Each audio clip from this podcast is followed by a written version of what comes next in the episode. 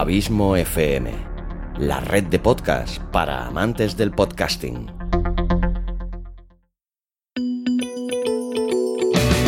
¿Te gustaría conocer a algunos de los podcasters más prestigiosos? ¿Quieres saber cómo lo han hecho ellos para llevar sus podcasts a lo más alto? ¿Te gustaría saber con qué equipo graban? ¿O sus técnicas de edición, distribución y monetización?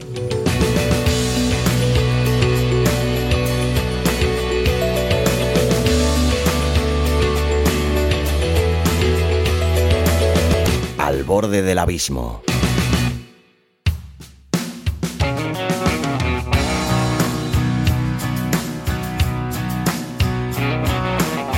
Hola a todos, soy Xavi Villanueva y os doy la bienvenida a este primer Al borde del abismo del año 2020. Al borde del abismo es la sección del podcast Podcasting para principiantes donde os intento traer a los podcasters, bloggers y emprendedores digitales que considero más influyentes o interesantes. Y una de estas personas, influyente o interesante, o ambas cosas, que te traigo hoy. Como es la tónica de los últimos programas, actualmente no ejerce de podcaster, pero lo fue. Y a día de hoy, guste o no guste a todos, que para gustos, los colores, ha dado, da y seguirá dando mucho por el podcasting, así como por su difusión, promoción y sobre todo por su profesionalización en todos sus ámbitos, pero sobre todo a nivel nacional. Y eso pese a quien pese. Ella es María Jesús Espinosa de los Monteros, responsable de Podium Podcast, la red de podcast del Grupo Prisa, y de Podium Studios, donde se ocupa de la gestión, edición y producción ejecutiva de los diferentes programas, así como del brand podcasting y el audio branding. Términos estos cada día más en boga. María Jesús es licenciada en Comunicación Audiovisual por la Universidad CU Cardenal Herrera y ha desarrollado su trayectoria profesional en dos ámbitos, radio y periodismo cultural en prensa escrita.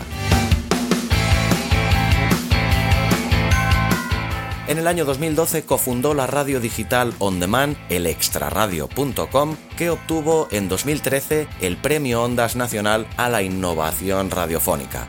Ahora, además de dirigir Podium Podcast, coordina el fantástico blog Días de Vino y Podcast en el país y escribe en medios como El País Cultura, Yorokobu, Babelia, Revista Mercurio, Letras Libres, Shotdown y Valencia Plaza.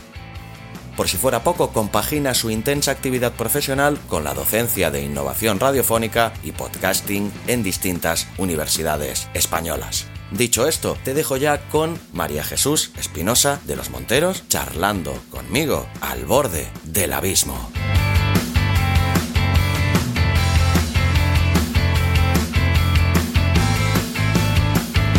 Pues bien amigos de Podcasting para principiantes, como os acabo de decir en esta breve introducción, hoy tenemos aquí con todos nosotros a María Jesús Espinosa de los Monteros, a la cual lo primero de todo, además de saludarla, quiero darle las gracias por querer haberse sentado conmigo ante estos micros a hablar un ratito conmigo al borde del abismo. ¿Qué tal María Jesús? Buenas tardes, ¿cómo estás? ¿Qué tal? Muy bien, muchas gracias por la invitación. Lujo es todo mío, le ha costado un poquito, pero ya por fin lo podemos hacer. Y nada, pues me gustaría que, bueno, evidentemente, para eh, preparar un poquito la entrevista, he leído sobre ti y sé que eres nacida en Valencia y que tu vida nada parecía presagiar que fueras a acabar dedicándote al mundo de la radio o al podcast, ya que te gustaba el cine, en lo cual también lo comparto contigo, yo también soy realizador audiovisual, y que al terminar la carrera dejaste Valencia para hacer un doctorado en historia y te fuiste para Madrid. Cuéntanos un poquito tu vida a partir de ahí. Pues eh, nada, estuve haciendo este doctorado en, en historia del cine en la Complutense y bueno, un tiempo después, mientras estaba acabando la tesis eh, me llegó la oportunidad de trabajar en, en, la cadena COPE en Barcelona, se había quedado un puesto vacante de productora y redactora y, y nada, yo de hecho además estaba trabajando también, eh, siempre lo cuento como palomitera en un cine, vamos, ponía las palomitas por la tarde, por la tarde-noche y nada, y un día acabé en el cine y al día siguiente ya estaba en Barcelona en la radio y allí estuve mm, casi pues, seis años y algo y ahí aprendí muchísimo, muchísimo, la verdad, eh, desde producción, eh, antena también hice, mm, escribía, bueno, un poco de todo. Y luego pues... Eh, Lo que pasó es que nos pasó la crisis económica, fundamentalmente, y ya sabéis que hubo mucha pérdida de, empleo en el mundo del periodismo. Y nos tocó a algunos de, nosotros allí en Copia Barcelona que nos despidieron y, y, ahí es cuando decidimos montar, bueno, con nuestras indemnizaciones y eso, nuestra propia radio. Una, ahí se hablaba de radio online, no se hablaba tanto del mundo del podcast. El extra radio era, ¿no? El extra radio, eso es. Y estuvimos dos años con el extra radio, bueno, y con la suerte de que eso en el primer año, el primer año lo hicimos a través de una campaña de crowdfunding y en el primer año nos dieron el premio Ondas a la innovación radiofónica. Y bueno, la verdad es que eso supuso un, un punto de inflexión muy grande para nosotros y nada, a partir de ahí pues también empecé mi relación con la docencia en la universidad y, también empecé a colaborar pues no sé, con Radio Nacional, hacía algunas cosas, también con El País, dentro del mundo del periodismo cultural, que es lo otro que yo he hecho siempre. Y en una de esas, en un congreso en Santander, eh, conocí a gente que estaba relacionada con el mundo de la SER, de Prisa, y bueno, y, me informaron, me, dijeron que iban a sacar en una plataforma de podcast y tal, que si me interesaba enviar el currículum y, lo envié y nada, eh, hice como tres entrevistas eh, y, finalmente me, me escogieron y yo entré en, marzo de 2016 y en junio se estrenó la plataforma, o sea que llegué mm, cuando muchas de las cosas ya, ya estaban pensadas. Te me has adelantado un poquito a la pregunta que te iba a decir, porque bueno, sí que había leído también el que, bueno, que todo cambió para ti en el Congreso de, Periodismo, ¿no? En la Fundación Santillana.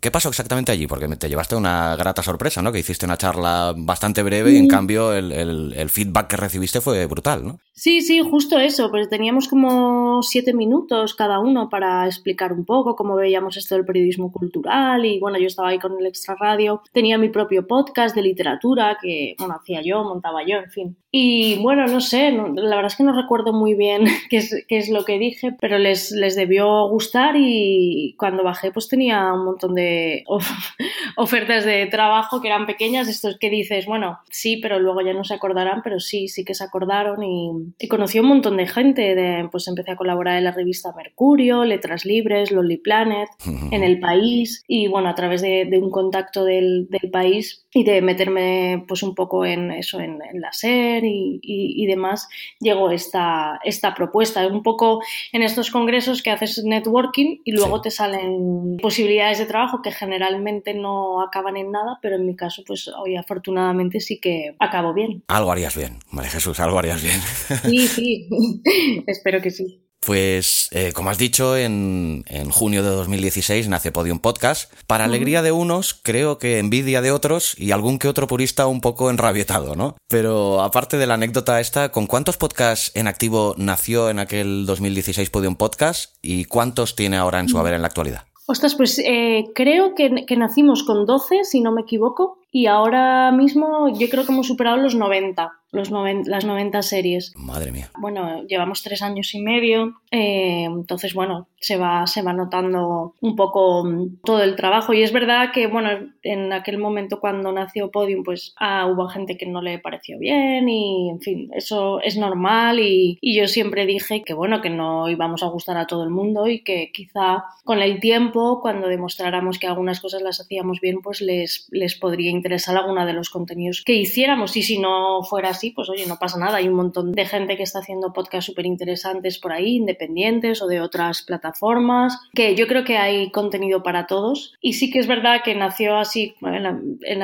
una pequeña parte no les, no les gustó mucho, supongo que porque el podcasting, sobre todo hasta ese momento, y yo había formado parte de él con el Extra Radio, pues estaba en un, en un ámbito quizá no tan profesional y a lo mejor, bueno, pues que una compañía grande como Prisa o la SER se metiera ahí, pues em, eh, no, no, les acabó de interesar, pero fíjate ahora, ¿no? Todos los que se están metiendo en el mundo del podcast, afortunadamente, con grandes tecnológicas, eh, radios, periódicos, en fin, que era algo que de alguna manera hmm. sabíamos que iba a suceder antes o después. Sí, pero vamos, que yo creo, considero bajo mi modesta opinión que la, la red de redes, Internet, es tan grande que primero hay sitio para todos y segundo que cualquiera que venga pues, a hacer crecer un medio y a aportar nuevas oportunidades y nuevas visiones y sobre todo a profesionalizarlo, por mi parte, bienvenido sea, desde luego. Sí, yo creo que sí. Es como dices que hay espacio para todos y oyentes para todos. Yo siempre he dicho que la convivencia entre los dos tipos de podcast me parece súper enriquecedora.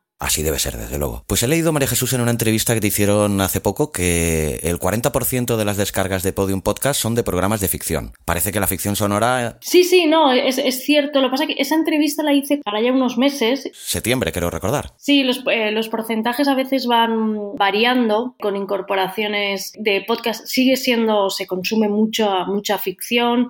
A lo mejor ahora ha bajado un poquito, a quizá al 35 36%, porque tenemos, bueno, grandes éxitos dentro de lo que llamamos entretenimiento o divulgación, pues no sé, como, como La escóbula de la brújula, que hay dragones, ahora sabéis que hemos fichado a, Alex Fidalgo, eh, Historia de España para selectividad, Catástrofe ultravioleta. Entonces, bueno, los porcentajes van variando, pero sin duda la ficción es uno de los géneros más escuchados y creo además que es uno de los rasgos más distintivos de Podium, creo yo. ¿No? Y tenéis muy buen gusto seleccionando los fichajes, desde luego. Bueno, eh, es que hay gente, como te he dicho, que yo creo que está haciendo cosas estupendamente y que a veces, bueno, no, no, acaban de encontrar el modo para poder monetizarlo y, y al final Podium, además de, de, contenido original y contenido para marcas, pues hombre, nosotros queremos tener a, a los mejores y ayudarles a crecer y que ellos nos ayuden a crecer a nosotros. Pues sí. Pero vamos, que esto de la ficción sonora, mm, al menos yo lo veo como si fuera una vuelta o un retorno a la radio más clásica, ¿no? Las radionovelas. En Podium Podcast habéis recuperado incluso algunas del archivo histórico de la SER, como las fantásticas historias de medianoche de Chicho Ibáñez Serrador. Radio Nacional de España también ha hecho lo propio con algunas de las suyas de su catálogo. Y cada día se produce más y más ficción sonora, que es como la llamamos ahora, pero quizá a lo mejor porque suena un poco menos añejo que radionovelas, ¿no? Pero ¿qué consideras tú que tiene este formato que enganchaba hace 30 o 40 años y engancha igual más a día de hoy? Bueno, yo creo que tiene que ver este resurgimiento más, podemos decir, más serializado, porque es verdad que yo creo que conviene diferenciar en, también en, la radio se hacía lo que eran las radionovelas de los radioteatros, ¿no? Los radioteatros eran más de, algunas grandes obras clásicas, Dostoyevsky, no sé, Jardiel Poncela, la hacían con, un cuadro de, radioteatro, ¿no? De Radio Madrid. Eh, y luego estaban las radionovelas, que eran producciones más, más originales y que iban hacia un público muy concreto. Sabéis, en la, en la posguerra, bueno, de alguna manera la, evasión era la radio, se hizo una radio muy creativa, la radio era, pues bueno, eh, ocupaba el centro del hogar. Y luego es verdad que con la llegada de la democracia y la liberalización de la información, pues comenzó lo que conocemos la radio más informativa, que todavía sigue ahora, está más sujeta a la actualidad, es el medio más caliente, tertulias. Yo creo que también ahora hay mucho espacio dentro de la radio más tradicional para la experimentación y por ejemplo los, los tramos de ficción que hace Alsina en, en, Onda Cero me parecen maravillosos o los formatos que está recuperando el largo aliento eh, Javier del Pino en A Vivir que son dos días me parecen extraordinarios. Entonces yo creo que, que lo que tienen estas series de alguna manera este resurgimiento yo creo que tiene que ver mucho con, está heredado de, las series de televisión, ¿verdad? Esa eh, idea que tenemos ahora de consumir lo que queramos y cuando queramos de una forma serializada, cada capítulo tiene su propio eh, giro para que te enganche al siguiente. Eh, yo creo que eso lo sigue teniendo, y además con, bueno, con, con, narrativas más propias, ya te digo, de, de, este tipo de plataformas que de la, pues no sé, eh, Lucecita o, o Amarrosa, que si las escuchas hoy te echas las manos a la cabeza por el tipo de valores que transmitían. Uy, sí, sí, sí. No sé, esa mezcla creo que, que es interesante. Pero vendría a ser como una evolución natural, ¿no? A los tiempos que corren a día de hoy, ¿no? Sí, yo creo que sí, yo creo que sí. Además, fíjate, lo que permite la tecnología no solo es un modo de consumo distinto, sino a nivel de atmósfera, de paisaje sonoro, de recreación. Claro, ahora tienes plugins para cualquier cosa, para que tu voz suene dentro de una iglesia gótica del siglo, en fin, lo que tú quieras, ¿no? Entonces, la tecnología permite cosas extraordinarias ahora a nivel de, de ficción, de crear planos sonoros, narrativas distintas. Lo que sí que a lo mejor no tiene tan claro la gran mayoría de gente es cuánto equipo entre técnico y actoral se necesita para realizar una buena ficción sonora. Pues fíjate, en, el caso de Guerra 3, que es la última la que hemos hecho esta segunda temporada, el equipo principal está formado por eh, un guionista, que es José Antonio Pérez Ledo, una directora, que es Ana Alonso, y un diseñador sonoro, que es Roberto Maján. Muchas veces necesitamos un segundo técnico de grabación, porque no siempre eh, puede grabar el mismo. Tenemos dos productores para bueno, el contacto con, todos los actores, hay un ilustrador propio de, la serie y luego, eh, si no me equivoco, Guerra 3 tiene más de 40, 42 personajes. Entonces, bueno, al final son equipos muy grandes que hay que ir moviendo. Pues hablemos ahora de una cuestión quizá un poquito más peleaguda, sobre todo para aquellos proyectos más modestos que no tenemos ni el músculo, ni el equipo, ni las instalaciones que tenéis en Podium. Eh, ¿Qué puede llegar a costar producir una ficción sonora como Guerra 3, Informe Z del gran Teo Rodríguez o la imprescindible El Gran Apagón? Depende, depende mucho del tipo de, contenido, depende mucho de, los actores que quieran participar. Son horquillas muy amplias, ¿no? Por, ya te digo, dependiendo del número de actores, las convocatorias, eh, los guiones si son originales o si son adaptados, si tienes música original, si tienes ilustraciones originales. Todo, todo va sumando, claro. Sí. Todo va sumando, sí.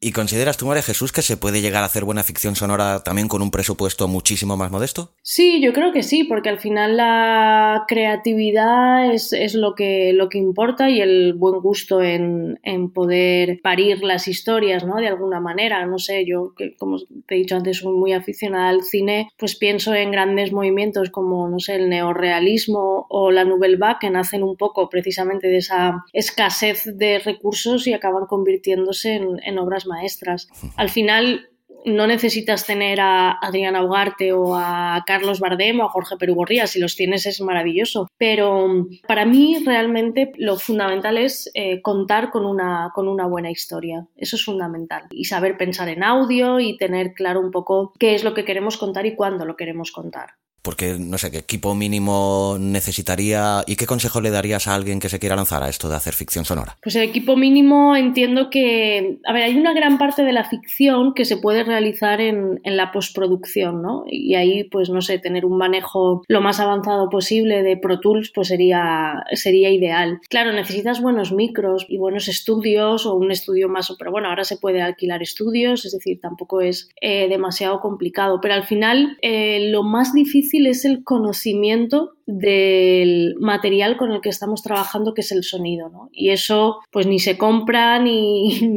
ni, se aprende en, ningún libro en concreto, ¿no? Al final es tener, yo siempre digo, para hacer ficción sonora, igual que para aprender a escribir o para aprender a, hacer cine, pues lo que tienes que hacer es leer mucho, ver mucho cine o escuchar mucho podcast eh, que te pueda inspirar, ¿no? Yo, a mí me gusta mucho escuchar podcast en Estados Unidos, no porque no haya cosas estupendas en español, que las hay, sino porque llevan muchos años de ventaja, hay una oferta enorme en todos los géneros y de ahí se pueden, se pueden pescar muchas ideas, ¿no? Y tanto, para aprender siempre hay tiempo, eso tiene que ser una máxima, desde luego.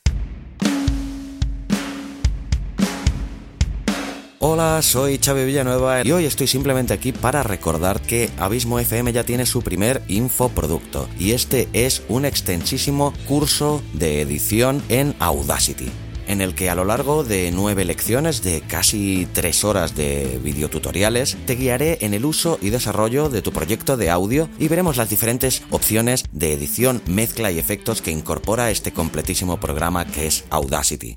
Además tendrás acceso al curso de manera ilimitada y de forma totalmente flexible y por menos dinero que un curso presencial, pero no por ello menos personal, ya que siempre que quieras podremos charlar para resolver tus dudas y mejorar tus resultados. Entra ya en abismofm.com barra curso guion Audacity. Pero sobre todo, y como siempre, larga vida al podcasting. Pues, eh, a ver, yo tengo clarísimo, al menos yo, que un podcast se tiene que escuchar con auriculares, eso sí, siempre que se pueda, y además con los dos, no vale eso de ponerse solo uno, mm. porque yo considero que tiene algo como mágico, ¿no? Pero ¿por qué recomendaría a María Jesús el uso exclusivo de los auriculares a la hora de escuchar un podcast? Bueno, eh, yo creo que, el uso de los auriculares es importante. Por ejemplo, lo que hemos estado hablando de ficciones sonoras, de podcasts narrativos, donde el sonido tiene que ser inmersivo, envolvente, donde, eh, bueno, de, alguna manera manera es, esa espacialidad es importante, pero justo ahora con toda la emergencia de los smart speakers, eh, hace poquito, un par de días ha salido esta noticia de que ya le vas a poder pedir a Alexa que te ponga Apple Podcast y ponga tu podcast. Nosotros en Podium hace dos o tres semanas lanzamos nuestra skill. Yo creo que ese tipo de, de podcast más conversacional, más a modo tertulia, pues lo que os he comentado, eh, pues una escuela de la brújula, una aquí dragones, algo más entrevista, boletines informativos, dailies. Yo creo que eso eh, se puede consumir perfectamente en, en altavoces inteligentes. Si los quieres consumir en auriculares, estupendo también. Pero es verdad que para poder captar todos los matices, por ejemplo, de una serie como Guerra 3, pues claro, es que no tiene nada que ver escucharlo ni siquiera en un coche o yo siempre digo que con los dos auriculares y si los auriculares son de buena calidad, pues, pues la experiencia es todavía mejor. Sí, porque yo que provengo del mundo, como te he dicho antes, de la creación audiovisual, eh, tengo muy claro, por ejemplo, conceptos de como hacer un plano medio, un primer plano, una panorámica o un zoom en vídeo o cine, pero ¿cómo se traslada eso exactamente al mundo del audio? Explícaselo a todos aquellos más profanos en esta terminología técnica. Bueno, a ver, yo, he de decir que yo no soy experta en, ficción, yo sé de todo un poco, pero aquí los verdaderos expertos en ficción son Ana Alonso, que es nuestra, nuestra responsable de ficción en Podium, que ha dirigido, pues, eh, como os ha hablado, el, Gran Apagón o Guerra 3, y Roberto Maján, que es el, el diseñador sonoro, ¿no? Pero un poco los planos sonoros en el mundo de la ficción se hacen sobre todo a través del, del, espacio, ¿no? Evidentemente cuando alguien te está hablando desde lejos no puede sonar en un primer plano, tiene que sonar detrás. Tampoco es igual que alguien te hable desde la izquierda, desde la derecha. Nosotros estamos incluso ahora incorporando en Informe Z, por ejemplo, tiene ese sonido 8D que te puede venir desde cualquier punto, 360 grados. Los planos sonoros tienen que ver con eso, con la distancia en la que la voz está del micrófono fundamentalmente y luego se puede hacer muchísimos juegos de panorámica. Justamente en el primer episodio de Guerra 3 eh, hay una especie de espiral sonora que, que, le ha gustado mucho a la gente en el que uno siente que verdaderamente está metido dentro de, de esa espiral. ¿no? Entonces, bueno, como te digo, yo no soy experta en, en el tema de la ficción, me encanta y, y me gusta mucho, pero si alguna vez quieres profundizar en eso, te recomiendo que hables con Roberto o con Ana, que son los verdaderos expertos. Los apuntaré en la agenda para futuras entrevistas, sí. Pero bueno, yo precisamente así como a modo de apunte, Guerra 3 me lo estoy guardando para hacerme luego... En, ¿Cómo sería la, terminología en podcast del binge watching? Bing, listening, ¿no? Bing listening. Bueno, pues porque la primera me pasaba que acababa un capítulo y me quedaba con tantas ganas de más que me costaba seguirla. Y esta vez me lo estoy esperando a que estén todos para escuchármelo si puedo del tirón. Sí. Ya que tiene una, una duración también cada capítulo que te lo puede hacer, te lo puede permitir, ¿no? Pero para grabar todo este tipo de efectos que me has estado comentando, como panorámicas y vigilar lo que son las distancias con eh, relación al micrófono y todo esto, a día de hoy se utilizan también unos micrófonos o, una, o, un aparato que yo cuando lo vi la verdad es que me dejó bastante alucinado, ya que es un micrófono con la forma de una cabeza humana, incluso con uh -huh. orejas y todo. Sí. Explícanos qué es un micrófono binaural y qué podemos conseguir grabando con él. Bueno, el micrófono binaural al final lo que tiene, como dices tú, es esa forma de cabeza que representa casi podríamos decir la cabeza del oyente, ¿no? Entonces el actor puede hablarle al oído, al, al oído derecho y así lo, lo, escucharemos, o al oído izquierdo, desde abajo, desde arriba. Esos son los micros binaurales. Lo que pasa que esa experiencia también se puede realizar en postproducción, ¿vale? Existen dos formas de hacerlo, o desde la grabación con ese tipo de micro y después no tienes que tocar nada de alguna manera a través de del, programa de edición o grabarlo en un primer plano normal con su estéreo perfecto y después eh, moverlo. Yo creo que al final, y siempre digo que mm, para mí la tecnología es importante siempre y cuando el contenido pida que esa tecnología brille, ¿no? Es decir, utilizar un micro binaural por utilizar ya. no tiene ningún sentido, ¿no? Creo que el uso de la tecnología debe estar siempre al servicio de la historia y del contenido que, que queremos contar, porque si no al final estaremos experimentando, pero no sé si estaremos contando algo. Y aquí lo fundamental es contar algo y, la, y que la tecnología te ayude a, a, a, contarlo, pero que no lo pongamos siempre en, en primer plano. Sí, porque por lo que dices me venía a mí a la cabeza es como si en un rodaje de una película contratas una dolly para grabar un plano fijo, ¿no? Sería absurdo. Por ejemplo, claro, hacer un boletín de informativos con sonido 8D, pues ostras, no, no, tiene ningún sentido. Entonces yo siempre digo, oye, no nos volvamos locos con estas cosas que ya te digo, que para mí la tecnología es maravillosa y nos permite, pues eso, trasladarnos a un paisaje remoto de Corea del Norte, ¿vale? Sin haber estado allí, pero cuidado con, en mi opinión, desde luego, con ese uso excesivo que no te lleva a nada si el contenido no es potente, ¿no? Pues en el capítulo anterior de Al borde del abismo tuvimos también aquí a uno de los grandes del podcasting nacional, también como es Juan Ignacio Solera de Evox, con el cual estuve hablando pues también de un tema que siempre pues acaba saliendo en, cualquier conversación de entre podcasters, ¿no? Como es el tema de las estadísticas. ¿Cómo eh, soluciona Podium Podcast en este sentido el tema de las estadísticas para tener unas estadísticas fiables? Bueno, nosotros desde hace tiempo trabajamos con Triton, que es el sistema de medición de Research, el sistema también el que está avalado por la IAB, con los filtros que, propone la IAB, con los filtros de, escucha, y lo que hacemos es estandarizar todas las, métricas propias y de los distintos agregadores, de manera que los datos que finalmente tengamos sean no solo fiables, sino que si en un momento dado, eh, bueno, se empieza a estandarizar como en un EGM, pues que las escuchas que tengamos sean las que nos dice la IAB que debemos tener.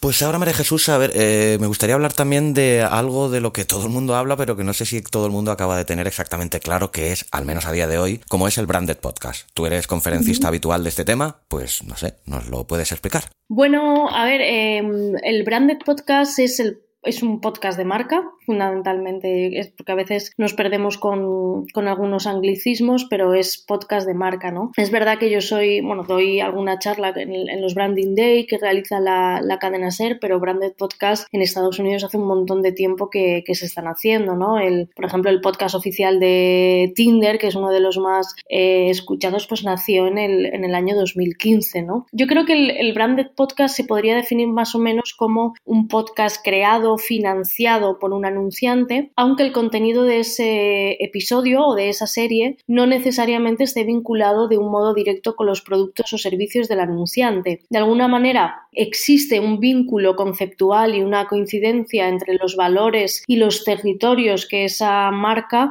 quiere capitalizar y los temas del podcast. Pero un branded podcast no es un anuncio largo, ni es un podcast eh, corporativo. Eh, yo siempre pongo algunos de los ejemplos, pues no sé, uno que me gusta mucho es eh, In, Your Dreams, que es un podcast norteamericano que realiza Airwolf. Está patrocinado por Casper, que es una marca de colchones, y es un podcast sobre interpretación de sueños.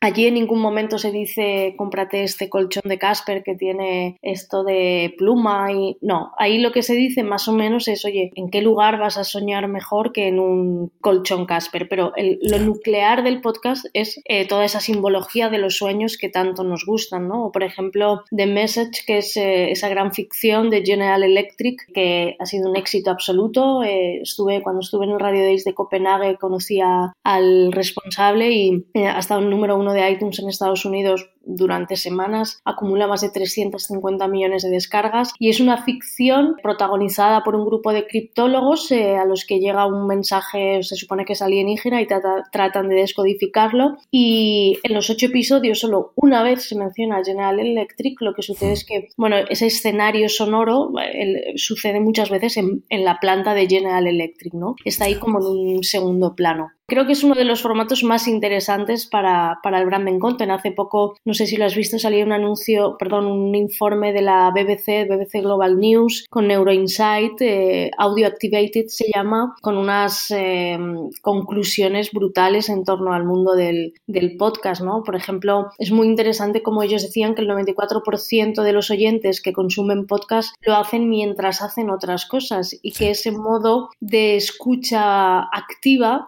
eleva el compromiso de la marca porque como los oyentes son activos, esa actividad hace que, que, los oyentes sean mucho más receptivos. Y bueno, a mí me parece un formato apasionante, muy incipiente, y hemos de ser capaces de, hacerlo bien, que a veces no siempre las marcas entienden que no es un anuncio largo, que no es un podcast corporativo, bueno, y, estamos empezando, pero yo creo que hay ya experiencias muy interesantes. Se podría decir que el, mensaje de marca queda en modo subliminal siempre, nunca tiene que ser directo, ¿no? Claro, es que ni, ni siquiera hay un mensaje de marca, es decir, es una determinada marca quiere capitalizar un territorio, no sé, nosotros hicimos, por ejemplo, el Hub Sonoro con Fisher Price, ellos querían estar presentes, crear una una serie de contenidos sonoros desde que la mamá se queda embarazada hasta que los niños tienen dos años. Entonces generamos toda una serie de contenidos en torno a, a ese mundo. A veces la marca estaba, por ejemplo, en la ficción lo que sonaba eran los ruiditos de los juguetes de Fisher Price, pero no te decían cómprate Robbie Robot. Eh, es decir, estaba insertado de una forma muy orgánica y ese es el verdadero reto y, y la creatividad, ¿no? Es decir, cómo lo haces de manera que sea efectiva, que sea interesante para el oyente, porque lo más importante siempre es el oyente y que a la vez estés respondiendo a, los valores de la marca. Hmm.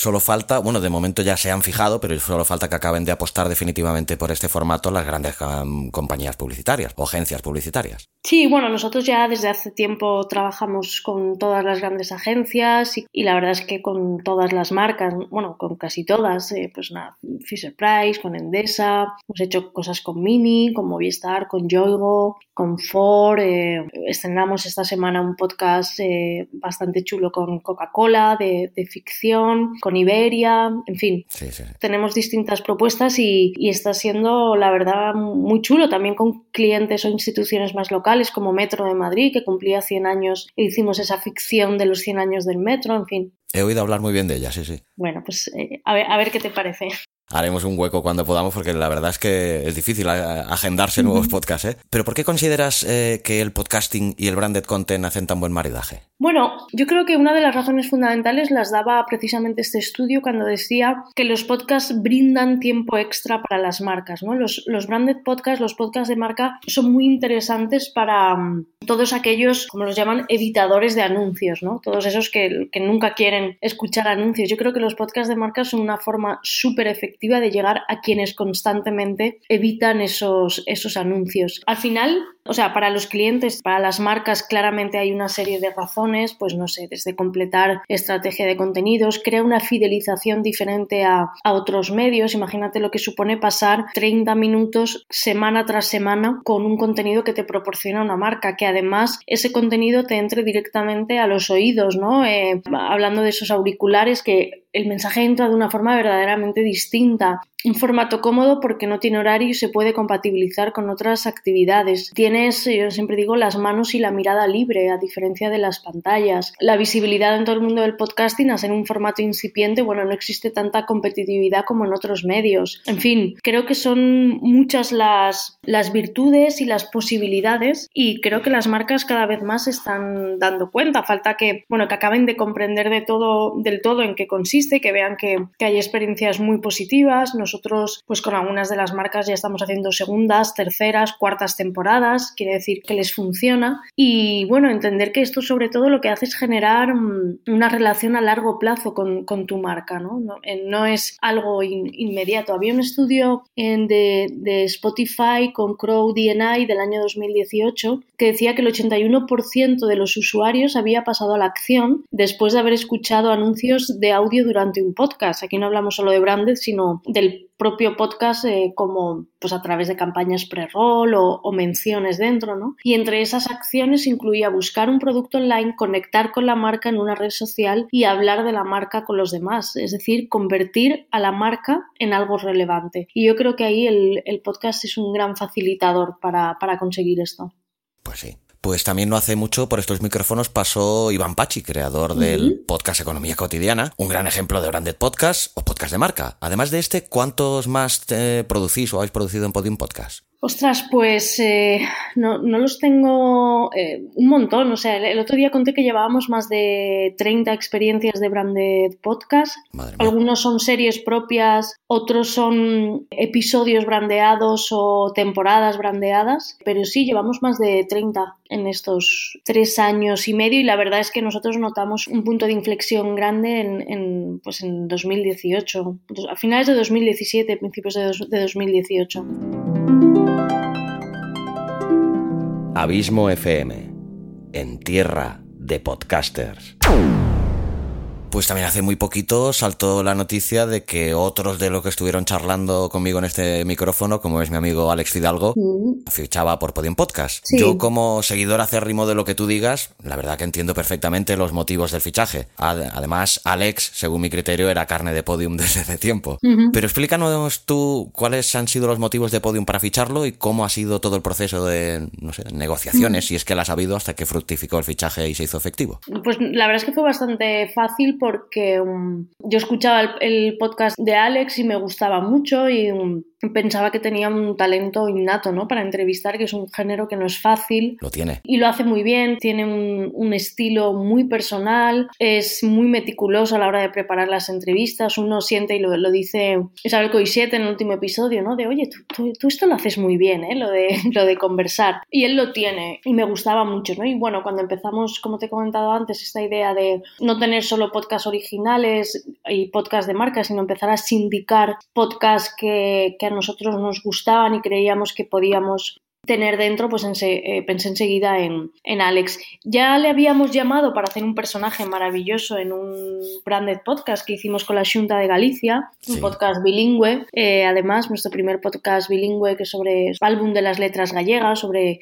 grandes escritores eh, gallegos. Y además, bueno, en esa experiencia con, con Lucía Taboada de, de, La Redada, pues fue maravilloso y con una desenvoltura absoluta. Y nada, en cuanto tuve la oportunidad, que la tuve hace poco, pues eh, hablamos y enseguida fue muy fácil, llegamos a un acuerdo. Lo más complicado siempre es la migración, porque con tantas plataformas y poder, eh, pues eso, tener el, control del podcast para poder estandarizar bien todas las métricas, eso nos costó más que, que nuestra conversación, que además, nada, en dos WhatsApps y una llamada la dejamos resuelta y yo estoy mm, entusiasmada con que esté en Podium creo que nos va a ayudar un montón a crecer y nosotros a él también a la hora de poder conseguir a, personajes que a lo mejor, bueno, aunque él solo ha conseguido a personajes alucinantes, quiero decir que tampoco ahí le, podemos ayudar, pero seguro que va a ser un, un poquitín más fácil o más rápido. Y nada, súper contentos con su llegada y con la de otros podcasters que hemos podido tener en Podium y otros que llegarán muy pronto.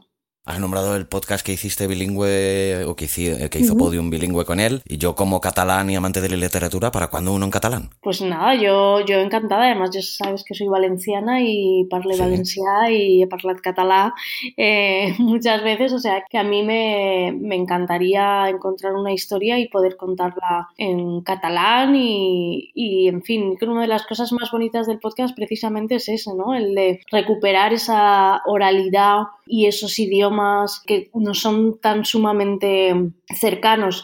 Hace poco, eh, sabes que hemos estrenado este podcast que intenta explicar el Prusés, eh, Volver, cinco historias sobre la crisis catalana. Buenísimo, hablé sobre él con un artículo de, mi web hace un par de meses. Sí. Me pareció pues, muy, eh, muy, muy acertado porque además es eso, es súper plural. Sí, esa era un poco la idea y, también nos planteamos hacerlo en, en, catalán, pero claro, al final es complicado decirle a la gente que repita lo mismo. Era, era distinto a lo que hicimos con álbum de las letras gallegas porque el álbum era un poco más ficcionado y esto era claramente un, un documental, ¿no?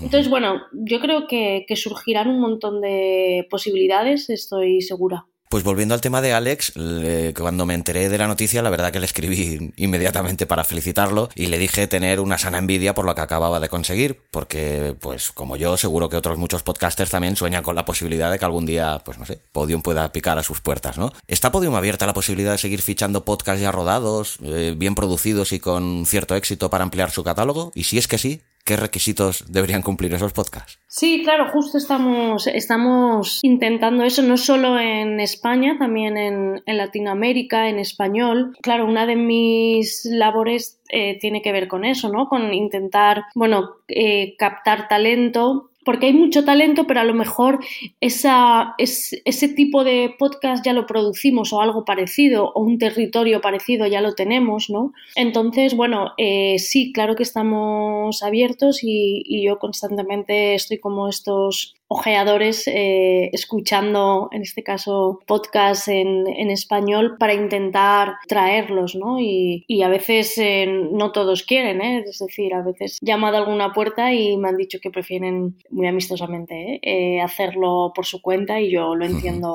perfectamente, faltaría más Y, sí, estamos, estamos buscando eso y lo que buscamos pues es que la propuesta sea diferente, sea original, que tenga personalidad, que tenga calidad en la medida de, lo posible y que quizá cubra algún tipo de temática o territorio que nosotros no tenemos eh, de momento cubierto. Ya. Porque ¿qué le sale más, le sale más barato a Podium Podcast fichar un podcast ya rodado que producirlo desde cero o no? No, no necesariamente. Hay, hay casos para, para, todo, para todo tipo. Al final se trata de, de diversificar un poco y de, y de, buscar un equilibrio ¿no? entre esas tres patas que te he dicho que son los podcasts originales, los podcasts de marca y la sindicación de, de podcast. Se trata de buscar un, un equilibrio entre todo eso y, y conseguir el catálogo más interesante para el oyente. Porque desde la ignorancia y desde la curiosidad sana, ¿hay algún tipo de dispendio económico de algún tipo con estos fichajes? ¿Se le paga algo al creador del podcast en concepto de fichaje o posteriormente un sueldo? O... Hombre, claro, todo, toda la gente que está en, en Podium cobra. Eso, por supuesto. Bueno, pues eh, para ir acabando, y ahora te hablo de ese 2020 que ya está, casi lo podemos acariciar, pues no sé si nos puedes adelantar alguna sorpresa de las que estén por venir en este futuro año. Bueno, eh, una de las cosas más interesantes yo creo que va a ser escuchar la nueva temporada de Catástrofe Ultravioleta, que, es uno de estos podcasts que fichamos y que están trabajando ahora en su, nueva y esperada temporada. Era uno de los podcasts que a mí más me gustaban cuando lo escuchaba. Ya hicimos esa, ese branded podcast con Espacio Fundación Telefónica sobre Marte, Onda Marciana y fue un gustazo, la verdad, trabajar con ellos y, y enseguida pensamos que en cuanto hubiera una nueva temporada pues eh, nos juntaríamos. Desde luego tendremos la resolución de Informe Z con una tercera temporada, con, la tercera y, última temporada. Ya hemos anunciado también eh, bueno, un podcast más de nicho, pero que a mí me hace mucha ilusión, de flamenco con Silvia Cruz La Peña. Ah de antropología y sociología del flamenco, que yo creo que va a ser precioso. Y habrá, por supuesto, continúa La Escóbula, continúa Aquí hay dragones, continúa mm, Historia de España para selectividad, eh, La Redada, mm, en fin, todos los que, los que han ido funcionando continúan. Y habrá algún estreno nuevo, pero de momento no, no os lo puedo desvelar. Bueno, todo llegará, Somos, seremos pacientes. Eso es. Pues María Jesús, para acabar, no quiero saltarme una pregunta que siempre me gusta hacerle a todos los invitados de este programa, que es pues, ¿qué ha aportado el podcasting en tu vida? Bueno, fíjate, en, mi vida ha sido, ha sido fundamental porque he conseguido desarrollarme profesionalmente en este mundo del podcast, ¿no? A mí siempre me ha gustado contar historias y la radio me ha encantado, pero yo no sé si, si no hubiera sido por el podcast hubiera conseguido desarrollarme tanto profesionalmente, ¿no? Entonces, además de ser mi trabajo, un trabajo que me apasiona y que me encanta, pues bueno, yo estoy, yo siempre lo digo que soy una persona súper afortunada por trabajar en lo que más me gusta y poder eh, llevar a cabo proyectos en los que creo y que yo creo que pueden eh, gustar a la gente y hacerles, no sé, a veces la vida más divertida, más emocionante y para mí el podcast, la radio, el audio eh, es una parte fundamental de mi vida pues me parecen unas palabras más que dignas como para poner colofón a esta entrevista. Lo que quiero darte es las gracias por tu cercanía, por lo fácil que me lo has puesto todo para poder estar hoy aquí, sobre todo por regalarme también tu tiempo. Y bueno, desde mi modestia de podcaster, darte las gracias porque considero que has hecho y sigues haciendo mucho dentro del mundo del podcasting por evangelizarlo y por hacérselo llegar cada vez a más gente. Y nada, pues desearte muchísima suerte en todo lo que hagas. Y nada, pues que muchísimas gracias por haber estado aquí. No, muchísimas gracias a ti por invitarme y bueno, por, por estar al lado de, un montón de invitados del mundo del podcast que, has tenido y que para mí yo los admiro un, montón y, bueno, que al final, como siempre digo, que entre todos eh, podamos poner, y yo creo que ya lo estamos consiguiendo, al podcast como formato en el lugar que merece, ¿no? que, está siendo muy emocionante vivir estos años y los que nos quedan, así que yo creo que estamos de, de enhorabuena todos. Pues sí, pues como me gusta a mí siempre despedir mis podcasts, pues eh, un abrazo y larga vida al podcasting. Un abrazo. ¿Te apasionan los podcasts? Tanto si eres un simple oyente como si quieres hacer un podcast y no sabrías ni por dónde empezar, como si ya tienes uno y quieres mejorarlo y hacerlo crecer, visita abismofm.com. encontrarás podcasts de audiolibros y relatos, cine, metapodcast, entrevistas, cursos de podcasting, además de ofrecerte servicios profesionales de producción de podcast, edición, locución y consultorías. Entra en abismofm.com barra contacto y coméntame tus dudas y preguntas. Si te interesan los podcasts, suscríbete a abismofm.com. No te arrepentirás y solo por suscribirte te llevarás un fantástico ebook de regalo. ¡Entra ya!